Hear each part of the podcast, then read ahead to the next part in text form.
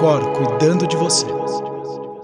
Olá, mais um episódio Cor cuidando de você. Eu, Sérgio Bruni, e comigo a doutora Andrea Toscanini. E hoje a gente vai falar de sono em viagem, já que a gente está nas férias, ou, ou algumas pessoas estão chegando nas férias, né? Eu acho que eu, pelo menos, eu, eu vou ter uma semaninha no, no Réveillon eu vou conseguir ter uma semana, mas não é sempre que eu consigo tirar férias. Quem tem filho volta a ter férias. Né? A gente tem férias na infância, na adolescência, mas depois que você termina a faculdade, você só vai ter férias quando você tiver filho. Não, e aí quando você tem filho, ele fica nas férias e na verdade ele te dá mais trabalho. Então as suas férias, Putz, na verdade, é, verdade. Tem, é muito mais trabalho.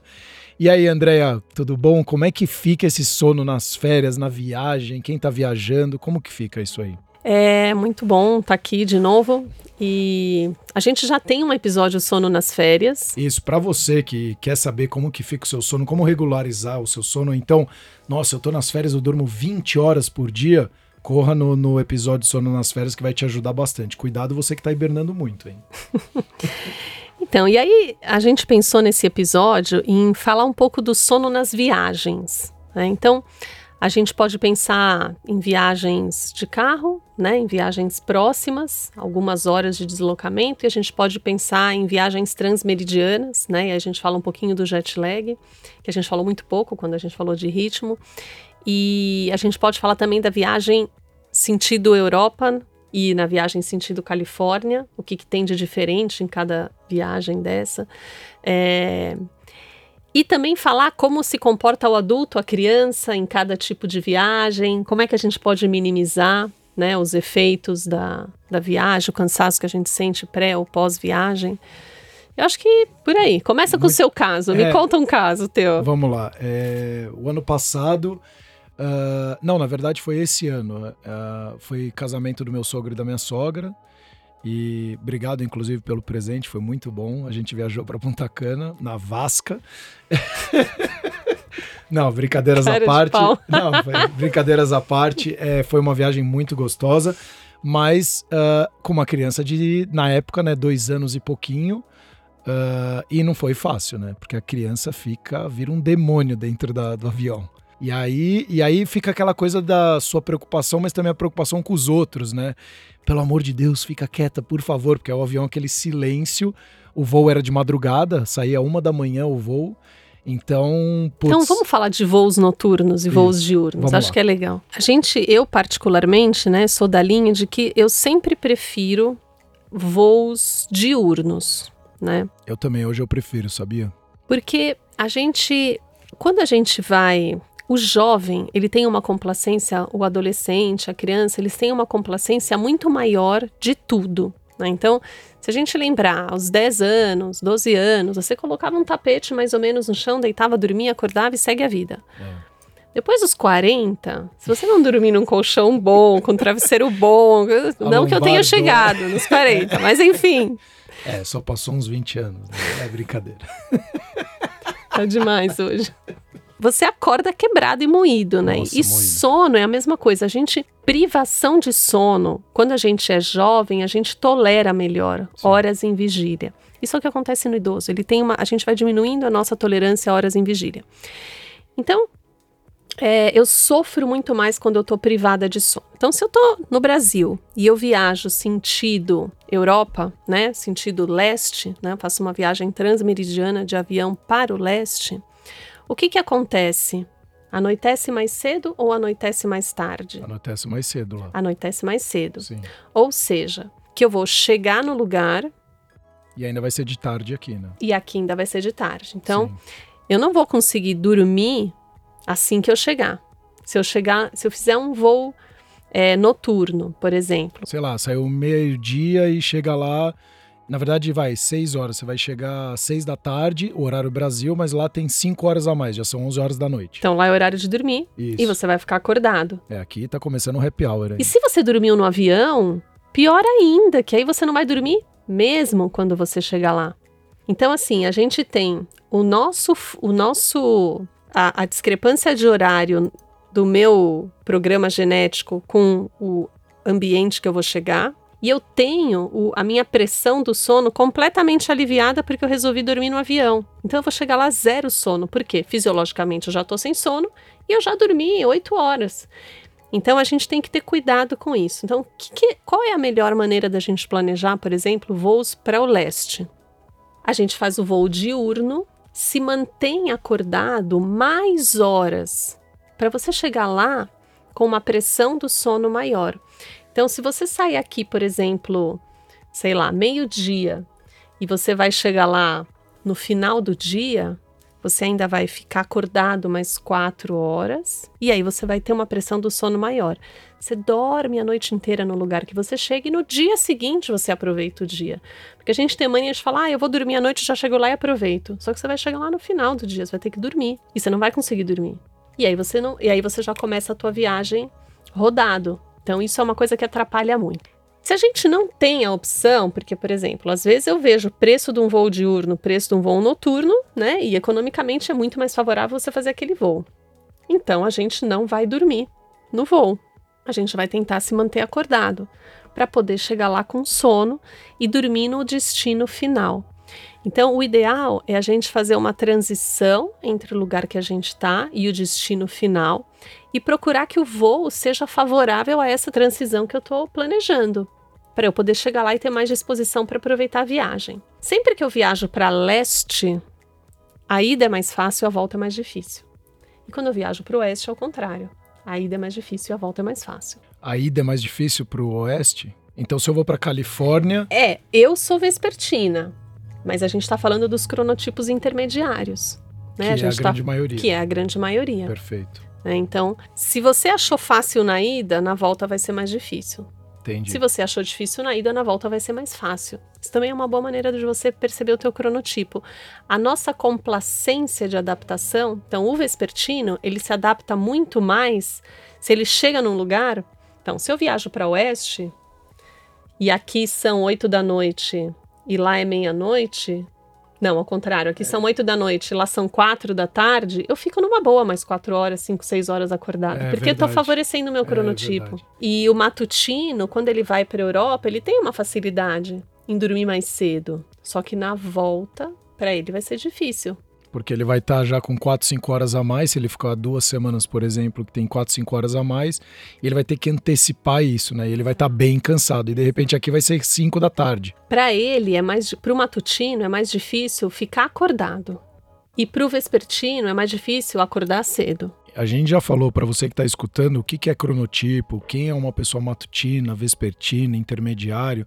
Então, se você tem alguns sinais, né? Se você sente fome logo a hora que você acorda, se você é uma pessoa que acorda e não sente fome, e aí vai só comer na hora que você almoça, tem alguns detalhes ali que já vão definir se você é mais matutino, vespertino, intermediário, então entendendo o seu cronotipo. A gente tem um episódio que inclusive fala sobre cronotipos, que é bem legal você saber, para identificar o que, que você prefere, aí o que, que seu corpo prefere, na verdade, né? Outra coisa muito legal é quando a gente viaja de carro.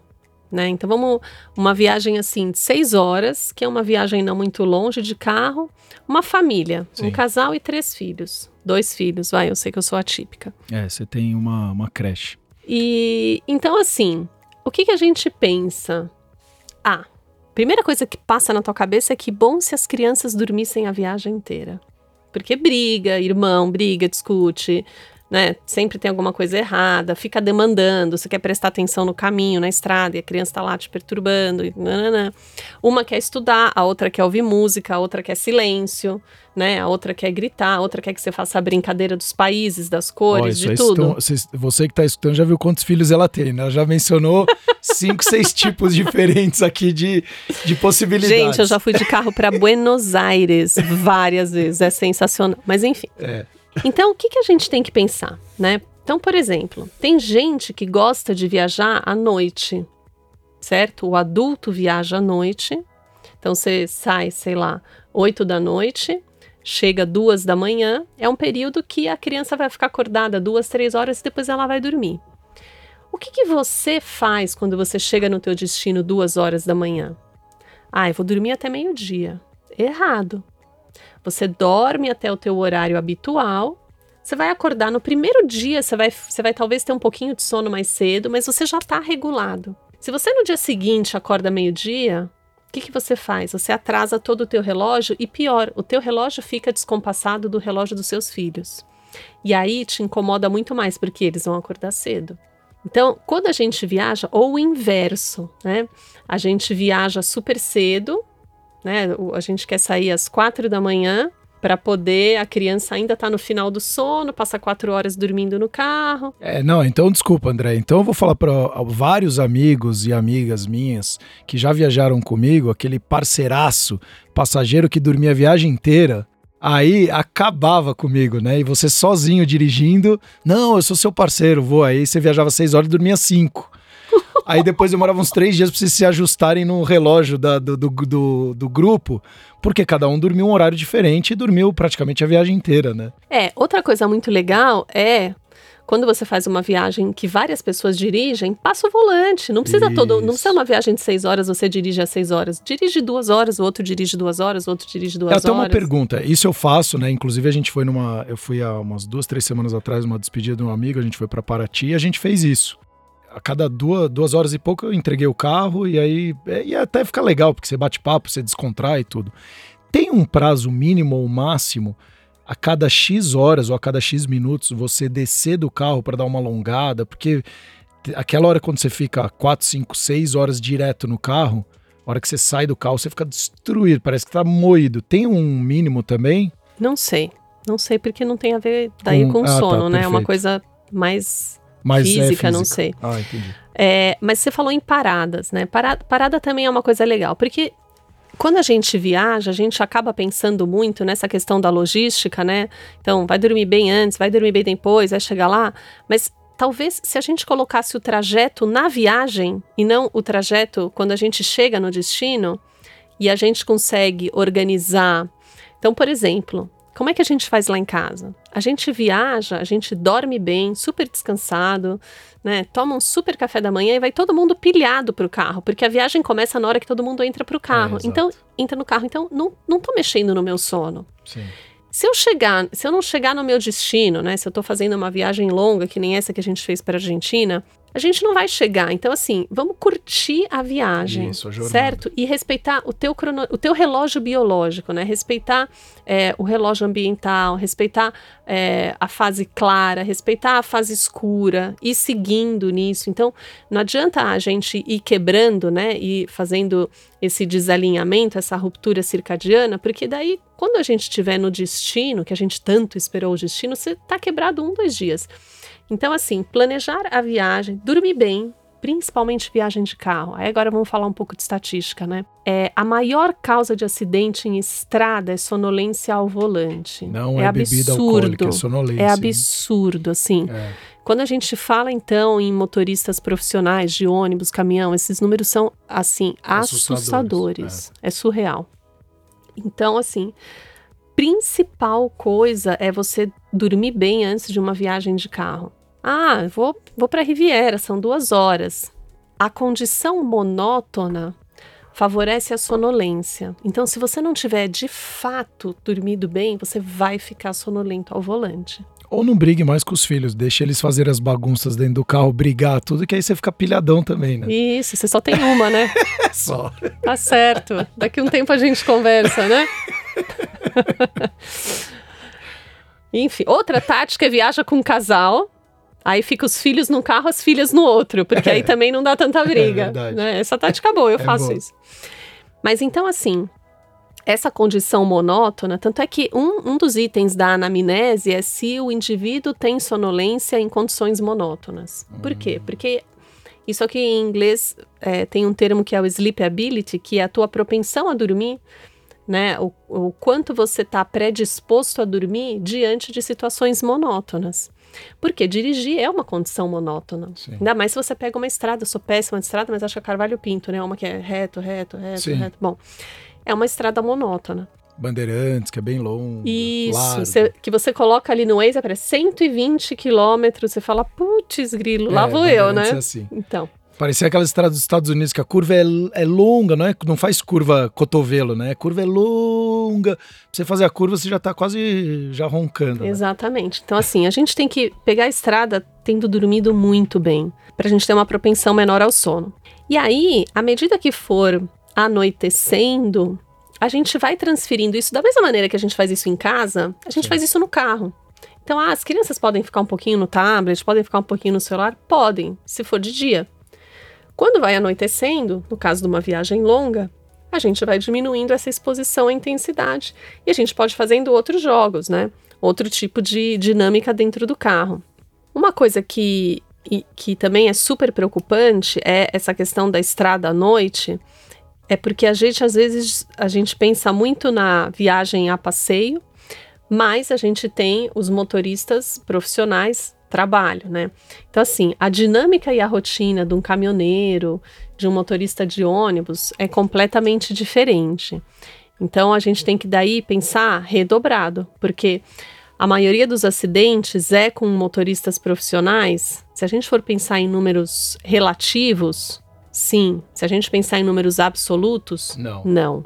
Então, a gente precisa tomar cuidado com isso também. Tá, então, é, vamos lá. Então, legal trazer esse do carro. A gente falou do avião leste-oeste. Ter um sono de qualidade antes de viajar. Então, para você que estamos nas férias, né? Ou alguns vão tirar férias ou vão viajar de carro, muito cuidado.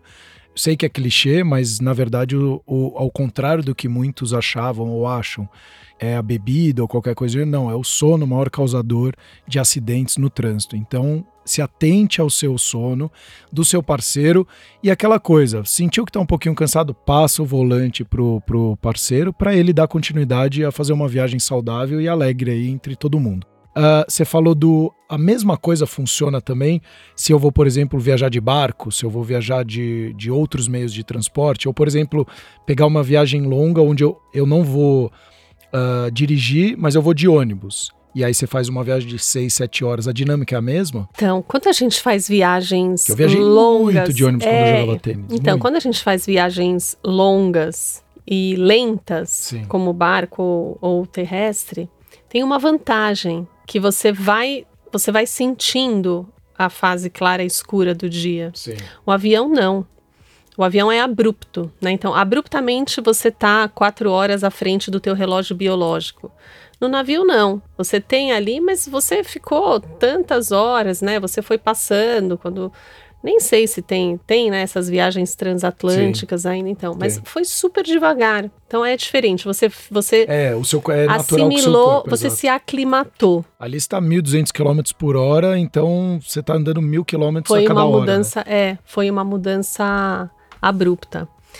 E, e aí, assim, falando um pouquinho desse momento de férias, né, a gente tem também essa questão do home office, que é importante, a gente tem a questão das férias das crianças e dos horários das crianças. Porque o que, que acontece? A escola, ela regulariza o horário da criança, né? A gente tem uma rotina, né? Faz, é, tem a atividade escolar, tem a atividade física, isso ajuda muito a alinhar todos os relógios e eles terem hora para dormir e hora para acordar. Quando começa as férias, então o que, que acontece? A gente perde alguns sincronizadores e os horários acabam se perdendo. E aí, na volta às aulas, uma semana antes, é aquela loucura, porque está todo mundo estressado, e na primeira semana de aula, então, é horroroso. E aí, o que, que é legal? Né? Então, vamos lá. Sempre nas férias, o ideal seria a gente seguir o nosso cronotipo. Então, quem é mais matutino, curte a matutinidade. Quem é mais vespertino, curte a vespertinidade. E mas só que aí o que acontece. Que, eu ia falar, mas aí deve ter muita influência dos pais, né? Porque eu imagino que aquela pessoa que trabalhou, e olha, olha que dado interessante: 79% dos brasileiros são infelizes no seu local de trabalho. Então imagina que 80% da população brasileira está infeliz durante o ano trabalhando em algo que eles não gostam. Quando ele chega de férias, ele fala: vou tacar o pé na jaca, eu vou porque eu mereço, porque afinal eu tô me martirizando, eu tô me. É um purgatório a minha vida, né? Quando ele chega nas férias, ele também desorganiza da família inteira, porque ele fala: eu vou beber até três da manhã, e é como você falou, e já falamos em outros episódios. Você quer organizar o filho da criança, mas só que você não tem organização no seu sono. E ela olha todo mundo acordado e ela vai falar: pô, eu também quero ficar nessa festa aqui, né? Então, aí o que, que a gente tem? E, e também a gente tem a, a situação que é o seguinte: na rotina, todo mundo se alinha. Nas férias, você pode estar casado com uma super matutina. E aí? Você que é vespertino, tua esposa que é matutina, ou vice-versa, ou você tem dois filhos, um é mega matutino, o outro é mega vespertino. Então, como é que a gente faz essa dinâmica? Sempre que possível, respeitar o horário biológico de cada um é o ideal. Mas também é possível encontrar um meio termo que não seja tão rigoroso como nos dias úteis, com aquele horário de despertador, com aquele horário para ir para a cama, para poder também a, o organismo dar uma relaxada e se sentir um pouco dentro do de seu férias. cronotipo, de férias, exatamente, porque é importante também, Sim, né, a gente lógico. a gente soltar isso um pouco. E isso tem muito a ver com o humor, né? Você estava falando muito. do humor, então muitas vezes a pessoa está irritada com o trabalho, Seria legal fazer isso, fazer um estudo de cronotipos dessas pessoas que estão tão infelizes com o trabalho. Por exemplo, se eu tivesse um trabalho que eu tenho que acordar às 5 e meia da manhã todo dia para estar tá lá às 7, eu ia ser uma dessas 79%, super infelizes. É, porque a Andréia é vespertina e ela já falou isso, ela deixa claro isso. E aí você força a pessoa a acordar às 5 e meia da manhã todo Vai acordar mal-humorada. É. E ainda se o questionário foi feito de manhã, a pessoa vai ficar, vai odiar mais ainda o emprego. E olha que legal você trazer isso, porque as, eu, eu, né, eu, quando joguei tênis, eu ficava no quarto com um monte de atleta, né? Então, teve, teve vezes que você ficava, dividia o quarto com o mesmo atleta durante meses. E às vezes é, eu sempre acordei muito de bom humor. E às vezes a pessoa acordava de mau humor porque te acordava cedo, e você, pô, põe um sorriso no rosto. Na verdade é porque tá sendo difícil para ela aquele momento, né? Porque ela tá indo contra a biologia dela, né? E além de tudo, irrita isso. a pessoa que acorda de bom humor. é, não sei. Eu acho o máximo acordar de bom humor. A não, vida é incrível. Acordar de bom humor eu acordo, só que às nove da manhã. É. Eu, certo? seis e meia da manhã, tô cantando e pulando Então, imagina eu acordar você às três da manhã. É, eu vou ficar bravo. Hum. Aí eu vou, aí eu vou, se você começar, e aí, não sei o que, oi, vai, eu vou falar, meu, calma, acabei de acordar, relaxa um pouco, menos barulho, me incomoda. Então. É verdade. Talvez isso, isso é uma questão importante. E se você ensinou para o teu filho desde pequeno a respeitar o sono, então isso, isso também é legal, isso é uma coisa que, é, que dentro do, do convívio familiar é importante. E nas férias, se a gente perceber que aquele filho que é mais vespertino está indo dormir um pouco mais tarde, independente, é dependente da higiene do sono. Então, assim, ele faz tudo direitinho, ele não se expõe a eletrônicos, ele né, faz a. Mas mesmo assim ele tem um padrão mais vespertino. Então deixa ele dormir um pouco mais tarde, deixa ele acordar um pouco mais tarde. De repente ele pula o café da manhã, vai direto para o almoço. Eu acho que isso, essa liberdade dá um conforto maior, você acaba curtindo mais Fa as férias. Se você né? sentir à vontade, hein? Mas conta a, o que você faz na sua casa. Eu acho super interessante a questão do café da manhã, dependendo do horário, o que, que você faz com os seus filhos. Eu acho, eu acho bem legal isso. Não, e pode, para quem tá escutando, pode ser uma dica legal, inclusive nas férias. Que eles não tomam café da manhã? Dependendo do horário que passa, né? Porque você fala que até às nove, ok, mas se passar das dez, aí já vai, ou onze, vai direto pro café, alguma coisa assim. É, passou das, se passar das dez da manhã, no final de semana. Final de semana, Isso. cada um acorda a hora que quer. Perfeito. Né? Porque a gente, mais ou menos, né, tirando as mais adult jovens adultas, que 23 e 26 anos, que tem essa vida noturna que os outros ainda não têm, mas assim, ninguém sai da cama muito. Mas no começo da pandemia foi uma coisa interessante, porque tinha essa liberdade do horário de acordar. Sim. E aí na minha casa sempre assim, até as 10 da manhã você toma café da manhã. Depois Perfeito. das 10 da manhã você vai direto para o almoço, porque o almoço invariavelmente é servido meio-dia e 30. Ah, então se você toma o café da manhã 10 e meia, 11, você não vai conseguir almoçar. E aí você bagunça o resto do teu horário inteiro. Então, e aos finais de semana a gente faz mais ou menos a mesma coisa. A gente toma um café da... Aí no final de semana é muito legal, porque a maioria do, da minha casa é vespertina, então a gente atrasa o café da manhã, porque a gente gosta, porque Sim. o conteúdo do café da manhã é um conteúdo gostoso, né? É fruta, iogurte, né? Cereais. É então, colorido. É... Isso, é legal. Então a gente atrasa o café da manhã. Então no final de semana a gente toma o café da manhã entre 10 da manhã e meio-dia. Aí a gente pula o almoço e faz um jantar mais cedo. Um almojanta. Para tentar e também para tentar unir todo mundo, né? Para tentar que seja alguma coisa. Então, quem acorda muito cedo, né? A Rafa, por exemplo, se ela acordou muito cedo, ela toma um café e aí ela espera todo mundo a dinâmica para tomar aquele café da manhã gostoso, ovo. É, então acho que até para quem tá nos escutando, olha que coisa legal, porque aí você às vezes fala, pô, mas eu acordei seis da manhã, então de repente toma um cafezinho, come uma bolachinha é, ou sei lá, uma frutinha, enfim. Aí você vai dar uma volta, a hora que você volta, você consegue, inclusive, estar tá muito mais próximo da família. Né? Você sabe que agora você falou isso, eu lembrei. A minha irmã, nessa época que ela, que ela era atleta profissional, né? Ela treinava antes de tomar o café da manhã. Eu nunca consegui isso. Era obrigatório. Ela ia para Cuba, treinava lá e, e, era um treino pesado, físico. Sim. e aí voltava, tomava o café da manhã e também tinha um pouco a ver com é, fisicamente o organismo funcionar melhor. Eu não sei, eu não entendo é, muito isso, mas enfim, do, é, é você isso. treinar em jejum, Sim, o primeiro exato. treino do é. dia sem jejum, isso ela fazia, sei lá, 20 anos atrás. Mas enfim, então eu acho que que a gente pode tentar otimizar, indo viajar ou não indo viajar, as férias vai ser uma, uma situação atípica, né? Onde vai ter um convívio mais intenso e onde a gente vai ter talvez mais atritos em questão de horários e cronotipos, Sim. mas a gente consegue encontrar um meio termo. O mais importante é cada um saber qual é o seu cronotipo, né? Isso. né? Qual é o seu tempo total de e sono. E as férias pode é... ser um excelente é, sinalizador, né? A gente usa isso, a gente sempre pergunta, né? Como que é o teu sono durante a semana, como é o teu sono no final de semana e nas férias, porque nas férias é quando você se liberta Isso, de todo, exato. né, de todos os marcadores sociais. Você segue simplesmente o, o teu relógio versus ambiente. E lembrando, então, é tá? Não é porque é férias que a gente já falou em outros episódios que o sono, a não ser pessoas uns outliers, né, ou seja, pessoas um pouquinho fora da curva, elas precisam de um pouco menos de sono, um pouco de mais, mas normalmente é de 7 a 9 horas, né? Isso é o o que a grande maioria deveria dormir. Então, às vezes, aquela pessoa que fala assim: Nossa, eu tô nas férias e eu hibernei, eu dormia 14 horas por dia. Provavelmente ele deve ter algumas fricções aí no sono. É, dele. no começo, a gente pode pensar num mecanismo compensatório de uma de... privação crônica de sono. Perfeito. Né? Então, ele passa, sei lá, três, quatro dias dormindo muito. Mas depois, aí a gente começa a, a sentir já qual é a necessidade.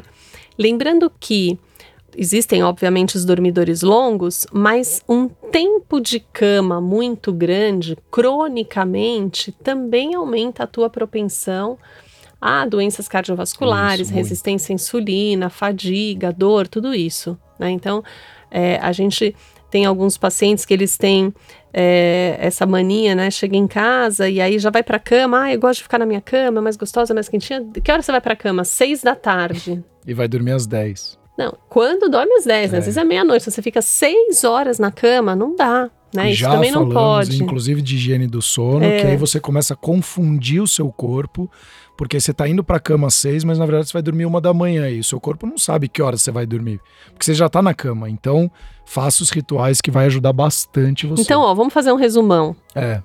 Se você vai viajar de carro, vai bem dormido. Perfeito. Principal. Deu sono, para. Isso Ou acho que é o, o principal. Volante, né? Troca o volante, para. Se você vai viajar de avião, pensa na hora que vai ser quando você chegar. E faz a conta do tempo de voo para ver como é que você vai estar. Tá. O ideal é você sempre ir com sono e nunca tendo dormido. Independente para o leste ou oeste. Sempre a gente tem que usar a pressão de sono em nosso favor. Perfeito. Então, coloca no papel, né? Porque quando a gente começa a pensar, ah, mas estar tá mais, estar tá menos, coloca no papel. Que horas são aqui?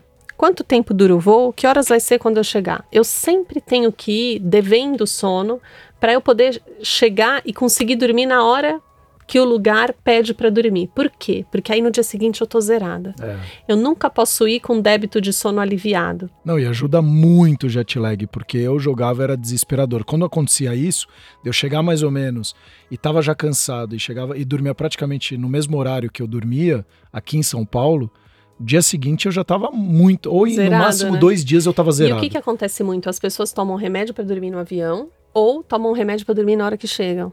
É.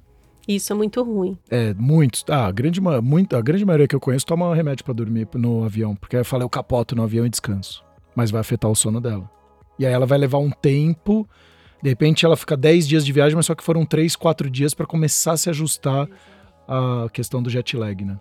Então coloca no papel que horas são, quanto tempo dura o voo, como, qual vai ser o horário quando você chegar.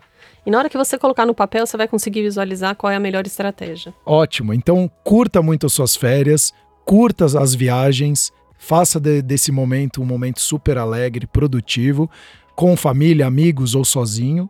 E eu acho que é isso, né? E um 2022 maravilhoso para todo mundo, para você que está nos escutando, que seja um ano de muitas uh, realizações, muita prosperidade Afinal, a gente está nesse processo aí já há dois anos, passando por uma pandemia, então acho que é um momento também de poder curtir, né? Então curta, acho que a vida ela tá aí para ser curtida, sempre com responsabilidade e até os próximos episódios do Cor cuidando de você.